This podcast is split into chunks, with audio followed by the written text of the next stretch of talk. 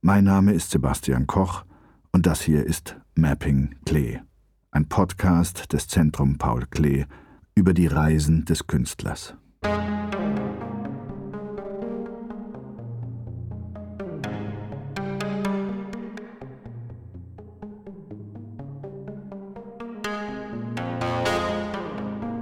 Tunesien 1914. Paul Klees Tunesienreise ist zum Mythos geworden. Sie steht für den Durchbruch des Künstlers zur Farbe. Tatsächlich ist es aber die kubische Architektur Tunesiens, die Klee zu einer neuen Kompositionsweise anregt.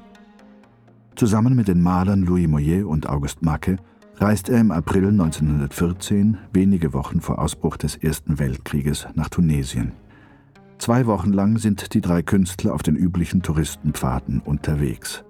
Von Tunis über Saint-Germain und Hammamet bis nach Kairouan. Paul Klee dokumentiert seine Reiseeindrücke im Tagebuch.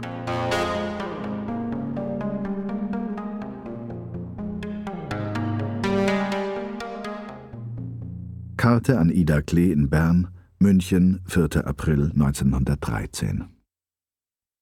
Liebe Mama, wir danken dir herzlich für den ausführlichen Brief, der uns sehr gefreut hat. Nun bist du ja wieder in einem Konzert gewesen und in einem so herrlichen Konzert. An Louis habe ich sofort geschrieben, hoffentlich schreibt er mir jetzt, wie es mit der geplanten Reise steht. Dann müsste ich freilich wieder bitten, Felix für ein paar Wochen aufzunehmen. Es sollte eine kleine Studienreise werden, mit Malkasten etc. bewaffnet. Für die zur Verfügung gestellte Summe müssten wir Skizzen und Bilder liefern. Ich wohl ziemlich viel bei meinen kleinen Preisen als Aquarellist. Wir leben jetzt wieder etwas auf. Vorgestern hatten wir zum ersten Mal wieder Gäste und spielten Trio. Diesmal nicht mit unserem Dr. Strich, sondern mit einer Berühmtheit. Barjanski. Der spielte ganz herrlich, zwar etwas solistisch, aber unglaublich in Ton und Vortrag. Uns hat er sehr gelobt, unser Ensemble und Temperament. Eine uns bekannte Malerin hatte ihn gebracht.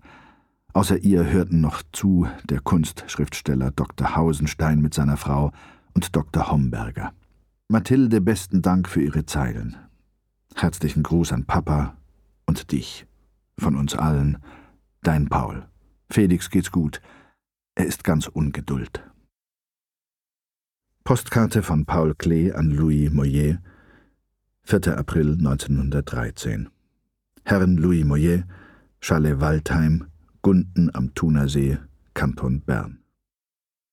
Lieber Louis, es drangen Gerüchte zu mir. Erstens, du seist unter die Aviatiker gegangen, und auch deine Frau habe ihrem früheren, doch mit so schönem Erfolg ausgeübten Beruf Valet gesagt.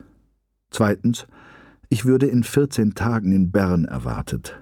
Dies klingt alles etwas abenteuerlich, und ich möchte den Herrn Piloten oder die Frau Pilotin nicht zu verwechseln mit Piloti, um gefällige nähere Auslegung besonders des letzten Orakels bitten, da Abenteuer meiner Person mir noch bedeutendere Ereignisse scheinen als Luftexkursionen der beweglichen Herrschaften aus Gunden. Abgesehen davon geht es mir gut. Meiner Frau jetzt auch wieder, nachdem sie sich von einer heftigen Influenza ziemlich erholt hat. Das von dir erworbene Aquarell prangte monatelang am Odeonsplatz in der Auslage der neuen Kunst. Jetzt macht es eine Tournee mit dem modernen Bund, zehn Aquarelle im Ganzen. Nachher bekommst du's. Mit dürren Worten. Wie steht's mit unserem Reiseplan? Herzlichst von Palais zu Palais. Klee. Zusatz von Lilly Klee. Tausend liebe Grüße den lieben Moyets. Postkarte von Paul Klee an Louis Moyet, 19. Mai 1913. Herrn Maler Louis Moyet aus Gunden, Café Bel Air, zurzeit in Bravouilly bei Murten. Lieber Louis, du bist also im schönen Wistenlach, das ich auch sehr liebe. Der Mont Vouilly ist mein Berg. Nach Tunis allein zu fahren ist's nicht, was ich eigentlich wollte. Es sollte eine richtige Studienfahrt werden, wo einer den anderen anregt. Die mir liebenswürdigerweise zur Verfügung gestellten Mittel lassen sich vielleicht so anlegen, dass sie jederzeit verfügbar bleiben, oder nicht? Ich weiß ja überhaupt zu wenig von dieser so wichtigen Seite unseres Planes. Woher stammt das Geld? Unter welchen Bedingungen haben wir es erhalten? Denn es sollte doch kein Geschenk sein, sondern auf einer Gegenleistung in Werken beruhen. Ich würde dafür circa zehn Schwarz-Weiß-Arbeiten geben oder fünf Aquarelle. Warum waltet in dieser Sache ein undurchdringliches Geheimnis? Ich wäre dir also dankbar um genaue Aufschlüsse. Wir wollen das nächste Frühjahr in Aussicht nehmen, und zwar etwa zwei Wochen vor Ostern abreisen. Denn nächstes Jahr habe ich einen Schuljungen und muss mich etwas danach richten, um ihn möglichst wenige Wochen schwänzen zu lassen. Er käme dann in der Reisezeit nach Bern. Ich wünsche dir besten Erfolg in deiner Arbeit. Die Idee, dich im Murtenland zu versuchen, scheint mir sehr gut. Herzlichen Gruß an dich und deine liebe Frau von uns dreien, dein Klee. Postkarte von Paul Klee an Louis Moyet, 21. März 1914. Herrn Louis Moyet, Maler, Gunden am Thuner See, Kanton Bern. Lieber Louis, die Zeit, in der ich in notwendiger Berücksichtigung der Ferien unseres Jungen die geplante Reise machen kann, naht heran. Dumpf dröhnt wie ein Nebelhorn das fragende Wort Tunis. Also bitte schreib mir bald, wie es um die Sache in finanzieller Beziehung steht. Ich kann als vermögensloser Familienvater so etwas erst dann riskieren, wenn Garantien vorliegen. Bonons Teil haben wir zusammen schon durchgesprochen. Aber Jägi der muss Geld schicken. Bitte antworte bald, sonst stecke ich mich hinter Macke. Ich möchte dir nochmal sagen, wie leid es mir tat, von dem Verlust zu hören, den ihr erleiden musstet, du und deine Frau, und bitte dich, Helene, nochmals mein herzliches Beileid zu übermitteln. Dein gänglich Klee. Antritt möglich vom Palmsonntag an. Tagebuch München, April 1914 April 1914 Studienreise nach Tunesien. Die Vorgeschichte ist die, dass der Louis Moyet, jener schweizerische Graf, schon einmal dort war, natürlich. Und zwar indem, dass dort ein Berner Arzt sich niederließ namens Jägi, welcher ihn aufnahm. Nun ist jener Graf nicht nur unverschämt anmaßend seinem Glück gegenüber, sondern auch ein guter Kerl zu denen, die er mag. Und er mag zwei Leute – das ist August Macke und das ist mich. Außerdem mag er viele junge Damen. Jener Macke lebt seit kurzem am Thuner See und letzten Dezember haben wir zu drei geschworen, dass es sein soll. Louis gönnt es mir, will für Geld sorgen gegen Bilder von mir. Macke sorgt für sich selber, der verkauft ganz gut. Freitag, den 3. April, Abreise nach Bern. Erstens, um Felix zu platzieren bei seinen Großeltern, zweitens, um die Finanzen an mich zu nehmen. Samstag, den 4. April, Bern. Französisches Geld eingewechselt, eine Tasche voll schöner Goldstücke, 500 Francs. Irgendein Instinkt ließ mich Gold kaufen, obwohl etwas teurer als Banknoten. Natürlich und richtig, wenn vielleicht diesmal nicht ganz notwendig. Tagebuch Marseille, April 1914. Schließlich flach dahin. Das Gleis durch Bäume vor Wind oder sonst was geschützt. Ein Geflimmer, das krank machen wollte. Der Schweizer Wagen etwas zu leicht. Die Nähe von Marseille. Höchst gesteigerter Güterverkehr, schöner Bahnbau, ein großer See, der Berrersee, sieht aus wie ein Meer. Um fünf Uhr abends am ersten Ziel mit Louis in eine lustige kleine Droschke gestiegen, lang und immer bergab durch dies südliche Paris gefahren, mehr geholpert. Dem Kutscher die Wahl des Hotels überlassen. Mäßig, aber wie schön. Zum Dableiben schön. Ein Spaziergang in der Abenddämmerung den Hafen entlang, unser Schiff gesucht, dann großen Hunger. Am Kai des alten Hafens Umschau nach Macke. Endlich ihn gefunden – Dort das Kindergesicht, isst und trinkt wie ein junger Fürst, sieht uns nicht. Es ist ein Trottoir-Restaurant, durch Barriere von der Straße abgegrenzt. Wir kauern hinter der Barriere, damit er nur unsere beiden Köpfe sehen soll. Da. Er sieht, sah uns, errötete leicht, guckte schnell aber weg, als ob er nichts gesehen habe. Dann lustige Begrüßung. Er, ganz erfüllt von Marseille und seiner Umgebung, hat sogar ein Stiergefecht gesehen. Es wurde ihm fast schlecht. Wir gehen noch in ein Varieté. Ein junger Artist mimt eine Tyrolienne, eine einzige stilvolle Nummer. Montag, den 6. April. Mittags 12 Uhr schiffen wir uns ein. Ein schönes, großes Gebäude der Kompanie Transatlantique Carthage nimmt uns auf. Hübsche, saubere Kabinen, kleine Brechtöpfe, sauber und verheißungsvoll. Die Fahrt durch den Hafen sehr spazierlich und amüsierlich. Draußen auf der Mole noch eine Gruppe Abschiedswinkender. Und nun wird's ernst. Und das Schiff beginnt zu rollen. Der Golf du Lion ist bekannt dafür. Il fait beau temps pourtant, wer's glaubt. Gabriele Münters Mittel wird geschluckt, die beiden anderen nehmen lila und grüne Kugeln zu sich und lächeln über mich und Münter. Ich glaube an beide Mittel nicht, weder an das eine noch an das andere. Deshalb wird mein Befinden eher schlechter, wenn auch ganz allmählich. August Macke zeichnet für mich eine kleine Komposition, wie es aussehen wird, wenn ich speien muss. Er glaubt nicht an Münter. Daraufhin lasse ich mir auch von seinen lila und grünen Kugeln geben. Und siehe da, mein Mut kehrt zurück. Und ein wenig später zünde ich mir eine Pfeife an – August Macke schließt daraufhin Freundschaft mit mir. Er hielt mich bis dahin für ein Ungeheuer an Vollkommenheit, und nun rauche ich eine gemütliche Pfeife. Das findet er ganz hinreißend schön. Das ändert unsere Stimmung in hohem Mut, ändert aber nichts daran, dass das Deck manchmal einem schiefen Dach gleicht, auf dem alles abrutscht. Männlein, Weiblein, Diegestuhl und unten am Gelände ein peinliches Durcheinander entsteht. Die stetige Wiederholung solchen Hin und Hers wirkt. Die Passagiere werden weniger. Wir drei aber sind heiter, sorglos und losgelöst von allem. Einfach glücklich. Appetit und Schläfe überkommen uns mit Gewalt. Wir belagern eine halbe Stunde vorher schon den Speisesaal. Das Essen ist vielleicht gar nicht so besonders, aber uns schmeckt es königlich. Und wie wir schlafen.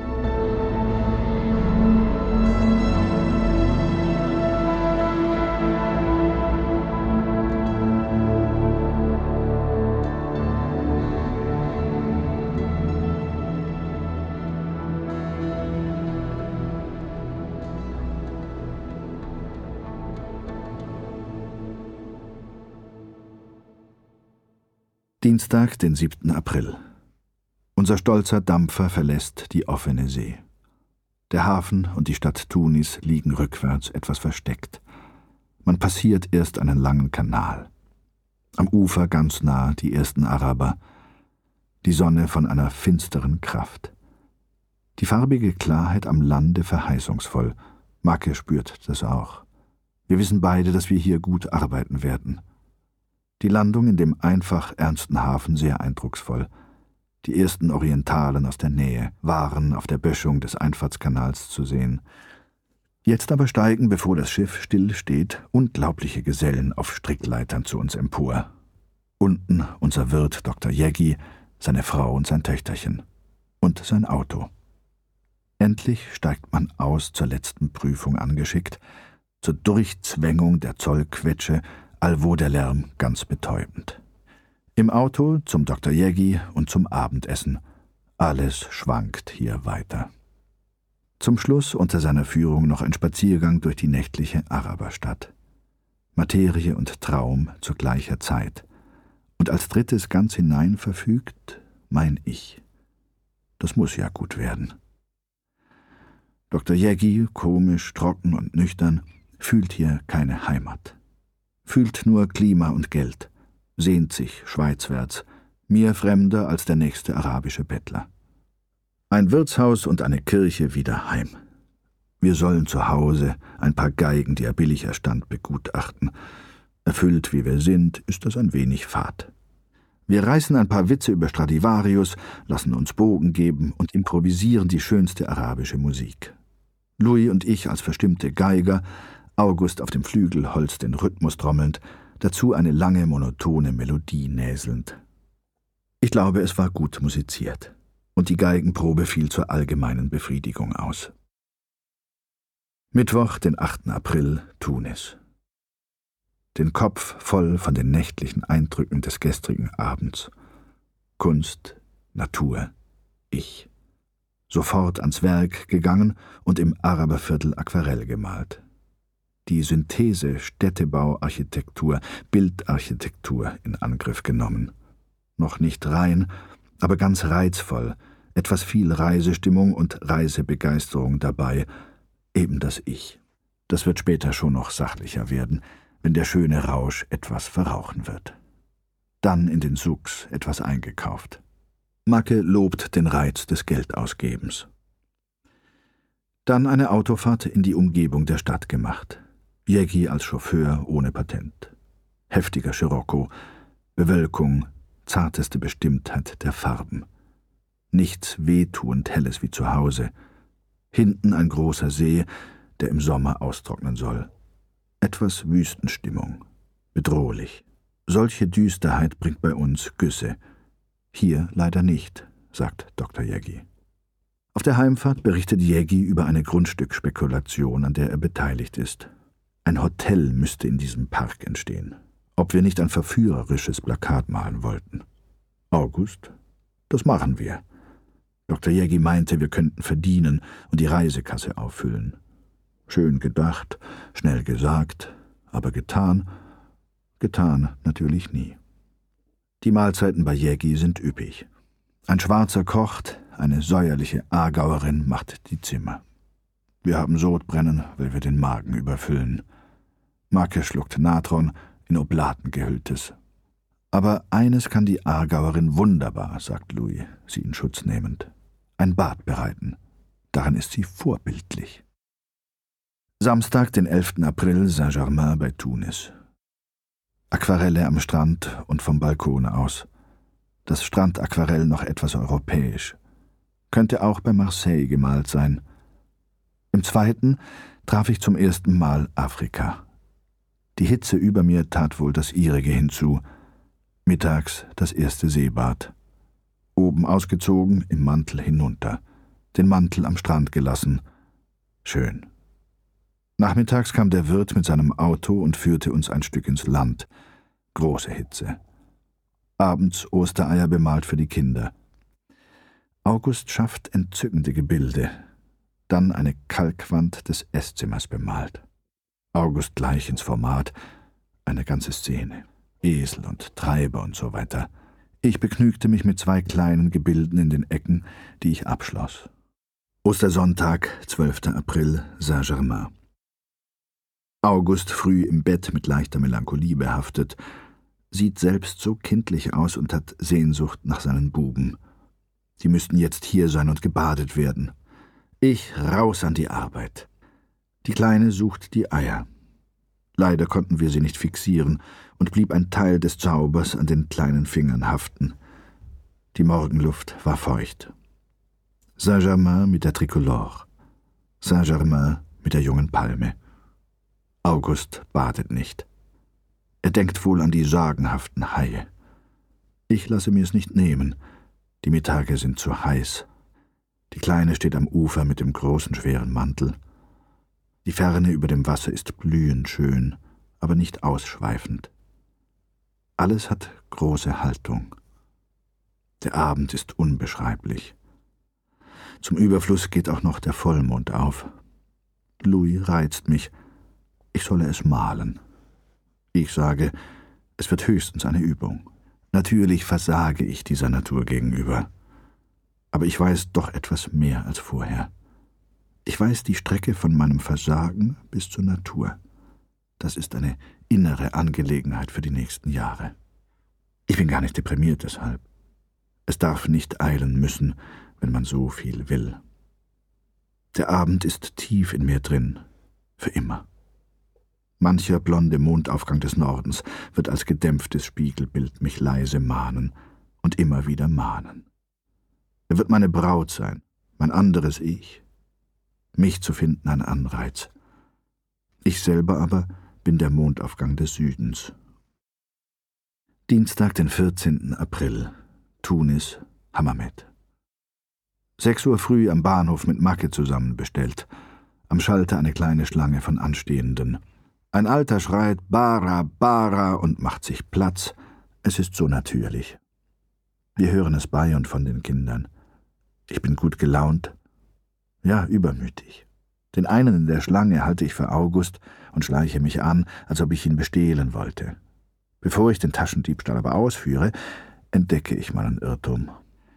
Die Stadt ist fabelhaft, am Meer gelegen, winklig und rechtwinklig und wieder winklig.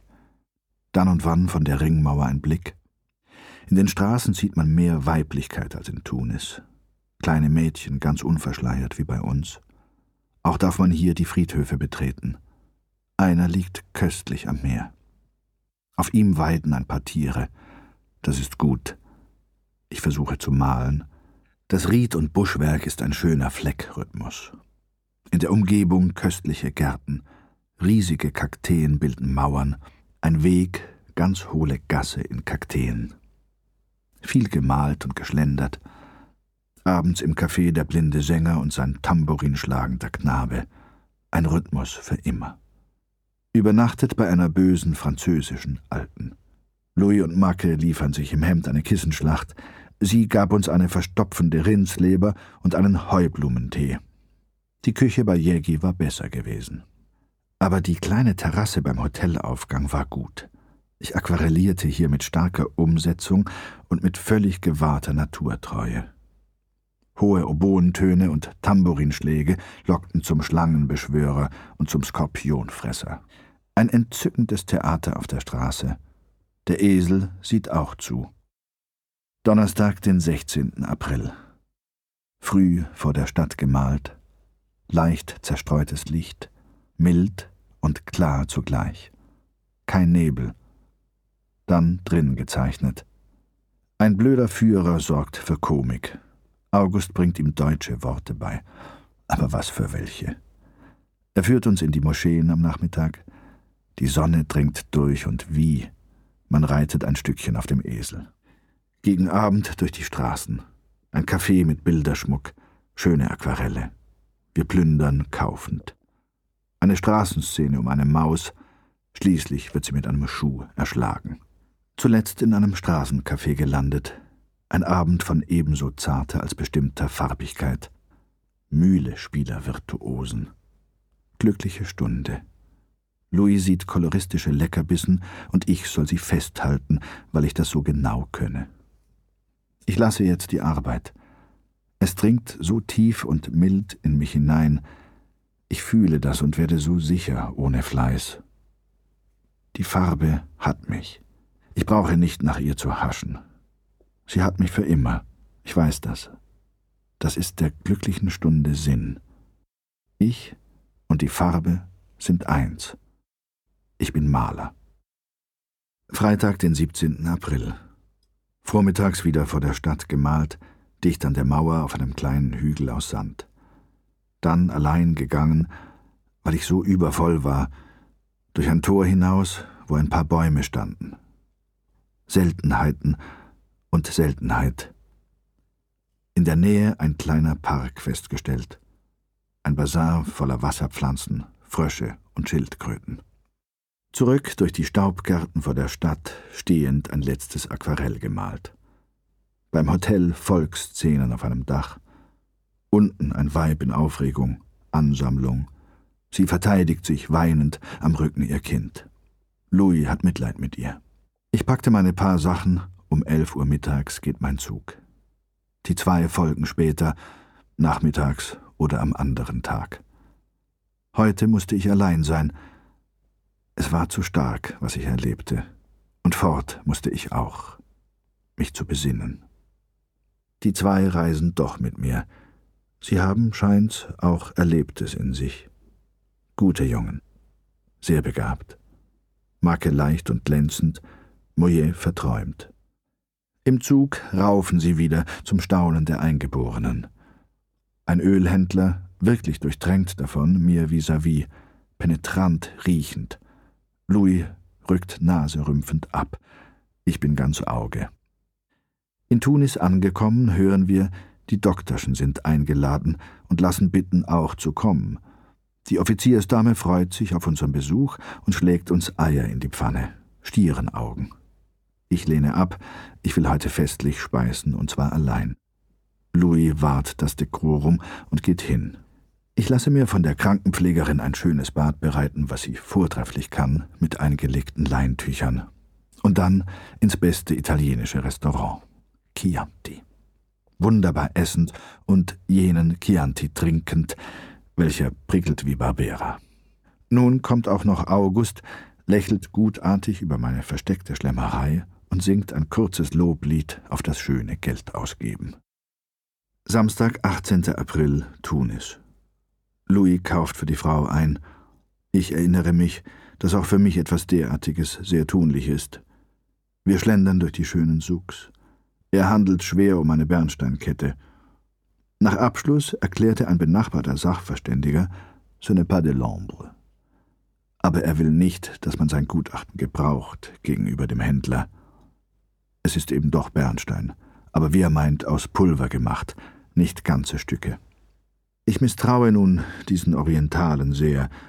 Die Juweliere und Parfümhändler sind zwar höchst vornehme Herren, aber ich kaufe dann ein schönes Messer und ein Lederkissen. Zweie.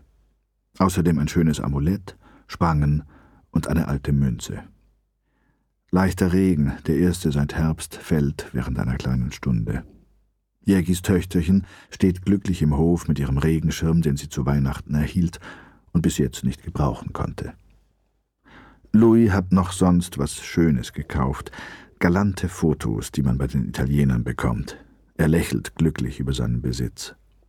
Jägi ist glücklich über den Regen, Jetzt sind die Franzosen heute am Abend sicher alle besoffen. Er muss seinen Garten in Saint-Germain sehen.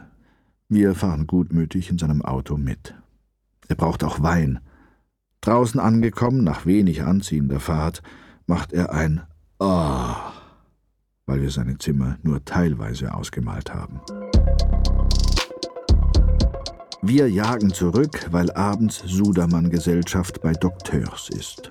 Halb zu unseren Ehren. Da gab es wieder eine komische Szene. Die Europäer waren etwas animiert vom guten Wein und die Unterhaltung wurde so ein wenig bekannt. Darauf sagte ich leise zu Louis, er möchte doch jetzt seine galanten Fotos herumgeben. August, dies hörend und einen krampfhaften Lachanfall bekommend, war eins.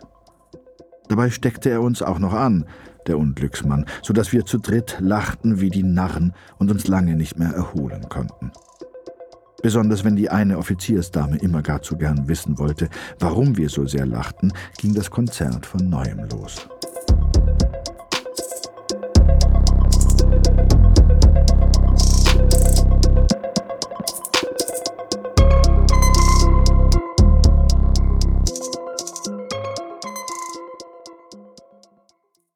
Sonntag, den 19. April, Abreise aus Tunis. Zunächst Vorbereitungen für die Abreise, viele Aquarelle und sonst allerlei. Das meiste in mir drin, tief drin, aber so voll, dass es jederzeit offenbar wird. Pflichtschuldigst einmal das Museum besucht, viel Römisches, das kommt vom Untergang Karthagos. Nachmittags fünf Uhr zu Schiff. Macke und Moyer bleiben noch ein paar Tage. Ich habe eine gewisse Unruhe. Mein Karren ist zu voll geladen. Ich muss an die Arbeit. Die große Jagd ist zu Ende. Ich muss zerwirken. Ein sehr mäßiges Schiff, Kapitän Pereire, nimmt mich auf. Die Navigation Mixed, von der ich einen Schein im kombinierten Heft habe, fährt nicht mehr. Das Geld wird mir hier nicht vergütet, sondern vom Ort der Bestellung aus. Ich muss daher bis Palermo bezahlen, und um zu sparen fahre ich dritte Güte. Zum Glück bin ich einziger Passagier. Der Schlafsaal für Männer ist groß. Eine Petroleumlampe erleuchtet ihn. Man riecht das gleich beim ersten Augenschein. Unten steht das hübsche schwarze Auto. Der Gast wird Jägi, der es nicht mag, wenn man sich bei ihm bedankt, sein Töchterchen, Ferner, Macke und Moyer, die mir die Ehre des Geleits antaten. Nun stehe ich oben, die anderen unten. Sie fragen, wie die dritte Klasse sei. Ich sage gut, ohne eigentlich überzeugt zu sein. Macke macht so oft ein köstlich dummes Gesicht. Er ist gar nicht ergriffen beim Abschied, reichte mir rasurscharfe Wangen zum Kuss und heuchelte Wehmut. Eigentlich sollte es nur eine Farce von ihm sein, ich aber mache ernst und küsse dies Kindergesicht. Ich hatte ja auch immer du zu ihm gesagt, ohne Förmlichkeit, und er sprach auch so ein gebrochenes Schweizerdeutsch, das man nicht ganz ernst nahm. Hochdeutsch konnte ich ihn nie duzen. Man muss schreien, wenn man sich nach unten verständlich machen soll. Ich sage deshalb nicht mehr viel, und wir waren ja täglich und stündlich beisammen. Oh, es war schön. Gute Kameradschaft hielten wir. Wir wären imstand gewesen zu jugendlichen Streichen, trotz unserer Ehen, so leicht war's uns zumut. Aber ich war immerhin der Älteste. Einmal äugte Macke mondsüchtig nach einem Balkon, wo die Femme d'un Officier posierte. Schwuppdig gab sie ein Zeichen und verschwand ins Innere. Und gleich darauf erschien sie unten. Ich fühlte mich veranlasst, das Zeichen zur Flucht zu geben, und die beiden rissen auch wirklich mit mir aus. So blieb es jedes Mal ein Scherz. Und das war gut so. Ein besonders dienstfertiger Guide führte uns in eine der Bordellgassen. Da gab es einmal eine große Szene, weil Graf Louis beim Anblick einer dicken Französin im kurzen Kinderkleidchen lächeln musste. Der Guide wurde furchtbar angefahren, mit einer Schnapsstimme, die zum Baby seltsam kontrastierte. Tu amènes des gens, sales cochons, qui viennent rigoler devant ma porte. Nun antwortete der Eingeborene in seinem Französisch. Er zitterte wie ein Raubtier vor dem Sprung. Louis wies auf seine Beine mit dem Zeigefinger. Sie waren wirklich sehenswert. Einmal, ein einziges Mal sahen wir eine kleine arabische Schönheit, und es war unheimlich, dass sie gerade Augusts Frau so ähnlich sah. Auch das beredete Moyer, weil er ja nie etwas für sich behalten kann. Nun war es mir auch wieder peinlich, dass wir alle drei so im Beobachten standen. Eigentlich waren es zwei Kokotten, aber die andere war wenig anziehend. Alles ist bei diesen Dingern erlaubt, nur leider das Fotografieren nicht. Das geht nur selten. So wie sie den Apparat sehen, fliehen sie. Wir gingen also auch. Aber dann erschienen die Dinger wieder und riefen uns nach. Louis antwortete drastisch und berndeutsch. Das letzte, was ich sah, war eine nicht anständige Gebärde des schönen Mädchens und ein gemeines Lachen, was so gar nicht zu der sonst so zierlichen und feinen Erscheinung passen wollte. Gemeinheit eben auch hier, aber sicher nur durch die Europäer. So gelang es mir und den Umständen jedes Mal die lustigen, keck begierigen Jünglinge Macke und Moyet vor unsittlichem Tun zu bewahren. Und es blieb bei dem Wort Mackes, du, da gehen wir los. Jetzt machen sie, was sie wollen, die beiden.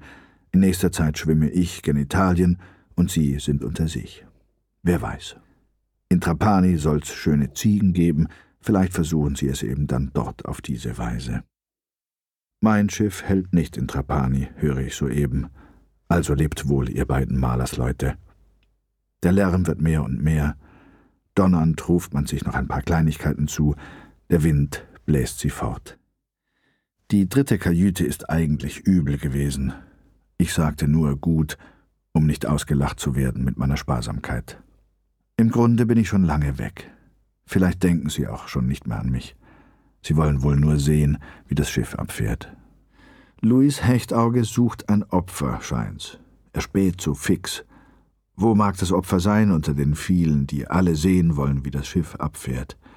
Sind doch nur Masse, von mir aus gesehen. Wir hätten das zweite Mal, als Don Quixote so mild und enttäuschend elegisch war, den Kaffee uns nicht verkneifen brauchen. Denn das erste Mal kostete es trois francs avec le café und das zweite Mal ohne Kaffee trois francs, s'il vous plaît. Postkarte von Louis Moyer an Paul Klee, 21. Oktober 1914. Herr und Frau Paul Klee, München, Einmillerstraße 32, Hinterhaus. Mittwoch. Meine Lieben, Sonntag hatten wir eure erschreckende Nachricht. Ich hoffte immer noch auf einen Irrtum.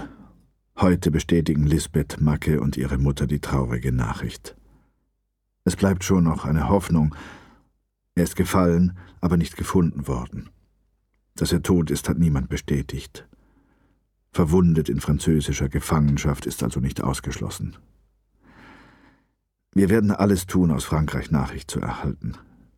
Ist er da noch lebend, werde ich ihn aufsuchen. Aber, meine Lieben, nicht verzweifeln. Vielleicht ist dieser Mensch für uns noch nicht verloren. Hier ist alles ruhig. Elaine und ich arbeiten fleißig. Hat Paul noch kein Pulverrohr in der Hand? Wir hoffen, es gehe ohne ihn, so dass uns ein Freund doch bleiben wird. Wir denken viel an euch und grüßen beide recht herzlich. Louis und Elaine.